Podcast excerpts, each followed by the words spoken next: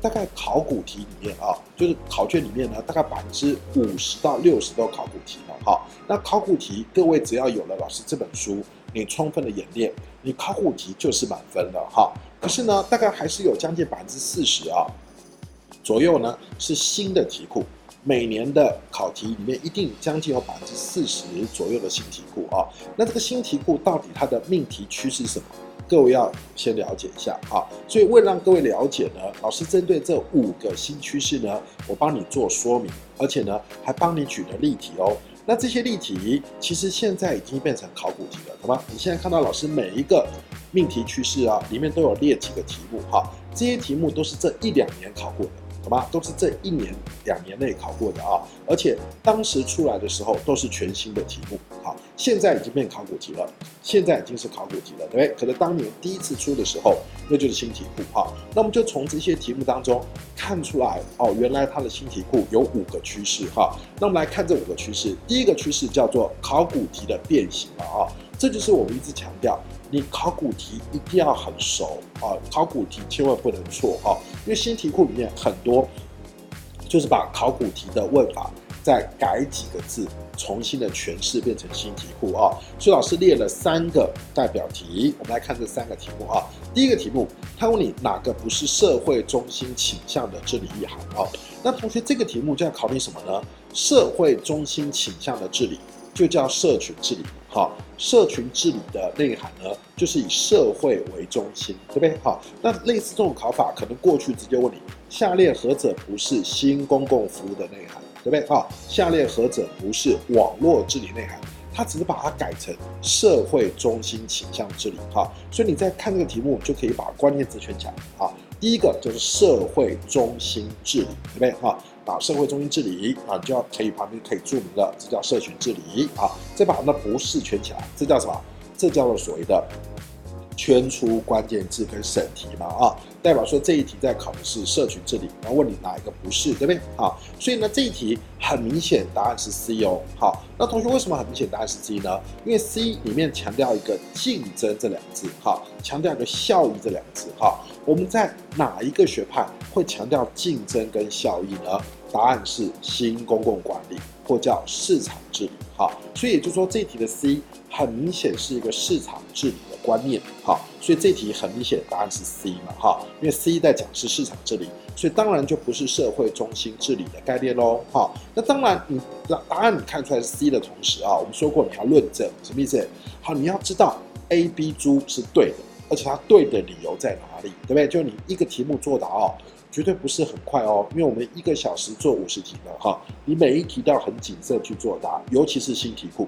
如果这题是考古题，你做过了，你很明确确定答案了，就可以很快的写啊。如果它是新题库的话，我们是很建议同学，你每一个答案都要仔细的推敲，对不对？所以我们看 A，他说治理是一个互动互赖的过程，通过这个互动互赖的过程就叫做网络，所以我们说社群治理。它就是一个网络治理观念，所以 A 它就在讲网络治理，好，所以 A 绝对没有错，社群治理就是一种网络治理，好，那 B 它这边讲公共参与的原则，这个公共是公民的意思，是不是？啊，我们说社群治理，它很重视公民参与，很重视公民治理、公民实质参与的原则啊。那再来猪，它写的是治理的正当性及彼此的承诺，在讲什么？再讲我们讲的社群这里面强调什么呢？商议为中心，建构交互主观的共识，对不对？好，就我们整个的方案或决策呢，是经过对话协商，而且大家的共识。既然是一种对话协商的共识，它当然有一定的正当性，对不对？因为它的参与者是有代表性的，而且呢，这是大家的共识嘛，哈。那这个共识就是一种彼此的承诺喽，好，同样的承诺就是认同的意思，哈。也就是说，你看到、哦、老师现在在示范这个题目怎么选答案。好，你不能看到 C 你就选。好，你同时要针对 A、B、猪，你要去找出它对的理由在哪里，对不对？C 它错的理由在哪里？好，这个你就是要这样去作答，才会万无一失。好，那我们再看第二题。第二题它也是考古题的变形啊。它问你那个佛洛姆的期望理论。好，这个题目呢，以前考过考古题。好，以前考古题考什么？考你弗洛姆期望理论，它有哪三个变数啊，期望理论有哪三个变数？好，那三个变数呢？以前是考古题哦，包含什么？努力跟绩效的关联性，绩效跟报酬的关联性，还有所谓的吸引力，对不对？啊，那三个变数以前我们上课或者各位在学习的时候应该都学过哦。整个期望理论的内涵就是根据那三个变数来的，那他就把它变形一下，他就把那个三个要素啊变形成一个题目，对不对？他就问你啊。整个激励过程当中有所谓的 P E O，同学的 O，他还提醒你了，那个 O 是报酬，报酬啊，三个变数嘛，对不对？他问你那个顺序，那个顺序就是我们刚刚所讲的绩效跟啊，对不起，努力跟绩效的关联性，绩效跟报酬的关联性，好。这就是它的顺序，是不是？所以顺序什么意思？努力跟绩效的关联性，努力就是 E，那英文叫 effort，它这 E 还没有给你英文，我们上课给你英文啊。那 E 是 effort 啊，P 叫 performance，对不对？那 O 叫 outcomes，对不对？哈，那所以呢，我们的顺序是什么？努力跟绩效的关联性，绩效跟报酬关联性，所以答案一定是猪，答案一定是猪啊。像这种题目呢，你就不用再去检验 A、B、C 了，为什么？因为呢，它是考一个顺序，所以只有一种顺序才是对的哈。那其他的顺序呢，一定是错的，对不对？好，所以这一题呢，你只要懂他在问什么，把那个顺序排出来，就可以直接选答案了哈。像这个题目，我们认为也是一个考古题的变形的代表哈。好，我们再看第三题。好，第三题啊，我们认为这是未来考试的一个趋势哈。这种考题呢，你有没有发现它的题目相当长啊？这是过去比较少见的啊。看这个题目有三行哦。一般我们看那个考题啊，大概两行最多了，它到三行，代表什么意思？代表它要考你啊，对于整个段落你的一个理解，你有没有看出这整段它的重点在哪些地方啊？然后再去判断它的答案啊。好，那这个题目呢，我认为有个答题技巧，同学选一下啊，选一下啊。你看这一题，它给你四个答案，题目很长，可是我建议同学，当你看到很长题目的时候，你可以先看。它的答案啊，因为题目很长嘛，哈，你就不急着看题目，先看答案。好，你看答案，你发现哦，这一题在考领导，而且四个答案里面，你有没有发现 A 跟 B 是可以画等号的，对不对？民主参与，这是同样的一个领导概念，对不对？哈，所以 A、B 因为它的概念是一样的或一致的，答案就要先删掉啊。所以这一题就在考 C 跟猪啊，这一题等于在考 C 跟猪啊，那你就要先想想看 C 跟猪在讲什么。好，我们说什么叫转换型领导？是不是透过领导来改变组织的价值、文化、关系、行为？而且怎么改变呢？是透过影响力的方式，对不对？透过一种引导，透过一种激励的方式来产生员工的改变。哈，那全面领导就是 IFLAM，对不对？就 IFLAM 啊，就不同的情境有不同的领导方式，对不对？好，好，所以呢，你大概先有这个基本观念以后，再来看题目啊。你如果你观念很清楚，A、B 先划掉。C 跟猪来选，你答案一定会选 C 的。为什么？因为这个题目很明显，对不对？很明显啊，它的关键在哪里？你看他写啊，某个主管刚到任的时候，发现这个单位没有愿景，对不对？没有愿景，哈，没有愿景，是不是？哈，所以代表说这个单位是没有愿景的。我们希望让他有愿景，好吧？那同学，什么叫愿景？愿景就是一种引导嘛，对不对？愿景就是一种引导嘛，引导嘛，是不是？好，你再看他第二行啊。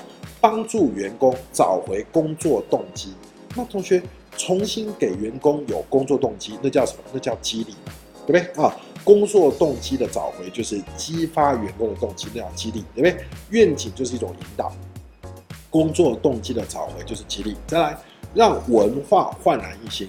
同样，什么叫焕然一新？就是改变嘛，哈，我们希望能够改变这个组织的文化啊。所以，什么样的领导？强调要去改变组织的文化呢？答案就是转换领导，对不对？我们转换领导强调就是一种改变啊。还有我们要透过引导跟激励的方式，让组织能够改变啊，尤其是文化的改变，对不对啊？文化行为的改变。好，所以呢，从这些关键字当中，包含愿景，对不对？包含工作动机，包含文化的焕然一新，答案一定是 C 喽。好，因为这一题从头到尾并没有讲到什么特定的情境。该用什么领导的方式啊？好，所以这个题目呢，你就从题目当中先看答案啊，先从答案去判断它在考什么啊，然后呢再去找关键字啊，关键字哪里？愿景、工作动机，还有文化焕然一新，所以答案一定是转换型领导，这叫做答题的技巧，同学参考一下啊。那其实这三题呢，我认为只要你考古题做过，你一定会。你一定会啊，因为它都是考古题的变形，这第一个趋势。好，第二个趋势呢，我们认为就各位要特别注意的哈，是这一两年呢，啊，这一两年呢，我们发现的一个趋势哈，越来越多这样趋势，叫做理解活用题啊。那这理解活用题就是我们刚刚提点各位的哈，现在的考题呢，在考你什么？你有没有读懂？有没有读熟？有没有读通？哈，那这个理解活用题就是看你有没有读通。看你有没有读通啊？好，比如说我们来看三个代表题啊。第一个，他问你哪个是无效组织的特征？好，那同学什么叫无效？就是没有效率、没有效能的组织的一个特征哈。那这个题目呢，在考古题没有出过，而且呢，在课本也不会有，课本绝对不会有一个主题叫无效组织的特征嘛哈。它完全考你的一个理解跟判断。好，所以呢，这一题呢，我们答案选 A。好。那 A 呢？同学看到一个很奇怪的字眼，叫重组。啊，什么叫重组？我们上课有教过，就是结构的简并，哈，就不断的做结构简并，那叫重组，哈。那什么叫结构简并呢？比如说我们不断的做一些精简，不断的做一些单位功能上啊的一些啊相似功能的合并，啊啊不需要的单位裁撤，相似功能单位合并叫重组。那不断重组。为什么不断重组？因为你的组织本身没有效率、没有效能，所以你要透过不断重组来提升它的效率、效能，懂吗？提升它效率、效能啊。好，那这叫做它的概念，所以答案是 A 哈。那 B、C、D，我们认为都是一个有效组织的特征，懂吗？啊，有效组织特征，它会随着环境做改变，对不对？哈，一个有效组织。它会呢，随着环境的趋势变化做改变。好，再来一个有效率的组织，它一定是把那个权责隶属关系很明确啊。你的隶这个隶属就包含权责了，这种隶属权责关系要很明确啊。这是一个有效组织的特征。哈，再来一个组织有明确的愿景，就会产生什么？产生大家的一个什么集体努力啊？集体努力。啊，去团队合作的一个动力，哈，所以说一个组织它能够有这种团队的一个动力啊，或者是努力的动力，那一定是一个有效的组织的哈。所以这个题目它比较偏向各位的一个判断力哈。当你一个组织不断在重组的时候，一定代表你的组织本身有问题，有问题，没有效率，没有效能，所以才要不断的重组哈。好，所以像这种题目呢，同学你注意哦，它考你的判断力。考你对于理论内涵的理解，对不对？你要理解什么叫做重组，哈，什么叫无效组织？你要先去想清楚，再来看答案，哈。好，我们再看第二题。好，第二题，我认为这个也是一个理解活用的题型啊。他问你新公共管理属于何者，对不对？哈，然后呢，他叫你从法规的密度跟公司部门间的距离来看，哈。所以呢，同学，你看到这题目就要先想，新公共管理谈什么？谈市场化什么意思？就是我们要跟私部门合作啊，把服务呢啊转移给私部门，对不对？所以代表我们公司部门之间的距离应该拉近啊。我们有很多服务呢，希望交给私部门，请私部门协助我们来执行嘛，那是市场化，对不对？哈，再来，NPM 很强调一个观念是什么呢？就强调松绑，对不对？我们要松绑官僚，松绑公务员啊，希望透过松绑。让公务员能够展现企业精神。好，那同学松绑的前提什么？就是法规程序要减少。好，你法规程序减少，才能让公务员呢松绑，才能让公务员展现企业精神。哈，所以呢，向老师我刚刚就在讲解这个题目。当你看到新公共管理属于何者的时候，你就要去像老师这样推演啊，就法规一定要松绑，对不对？然后呢，我们要借用私部门的。啊，一个参与来提供服务，所以呢，法规松绑就是法规程序要减少。那法规程序要减少，就是法规的密度要低一点，对不对？哈，然后我们要请私部门协助我们，跟私部门合作，那就要跟私部门距离近一点，对不对？哈，所以呢，答案就出来了。所以答案是猪嘛，哈，法规密度低啊，就法规程序要减少，哈。然后我们要跟私部门密切的合作来提供服务，是不是？好，所以这种题目完全都是理解判断哦。课文绝对没有这句话说啊，新公共管理是一个法规密度低、公司部门间距离近的一个学派，没有这样的说法，完全看你的理解啊。好，我们再看第三题，他考你学营组织，对不对？他学营组织啊，他考你啊，哪一个因素啊可以让学习的效果啊？总效用大于个人学习的加总，哈，那这题也出得很棒。所谓的总效用大于个人的加总，那叫重效，对不对？好，那是一个重效的观念。好，那怎么样才会有重效呢？同学应该记得吧？团队，其实这一题在考团队建立。好，就是说一个团队啊，透过合作意识啊，它能够产生的总效用一定大于个别员工效用的加总，这叫重效，就是我们讲的一加一大于二。哈，重效就是一加一大于二啊。所以呢，你从题目当中就看出来了，他在考团队的观念。那所以呢，学营组织当中是不是强调他怎么做创新？学营组织就是以创新为核心哈，它的创新怎么来的？是通过团队合作的方式哈，我们叫团队学习嘛哈。那团队学习就是能够萃取出高于个人智力的团队智力，同学记得吗？啊，什么叫团队学习？我们要萃取出高于个人智力的团队智力。那这里讲的高于个人智力的团队智力。就是一种重效的概念，哈，所以这一题它的答案让你选的是团队学习了，哈。可是呢，他很担心呢，如果他讲了团队学习，同学看出答案了，为什么？他问学习嘛，哈，而且呢，如果有团队学习，大概很容易就看出答案了。他就换一个方式，他用彼此相互学习，好不好？那同学所谓的彼此相互学习，就是团队学习啊，什么意思？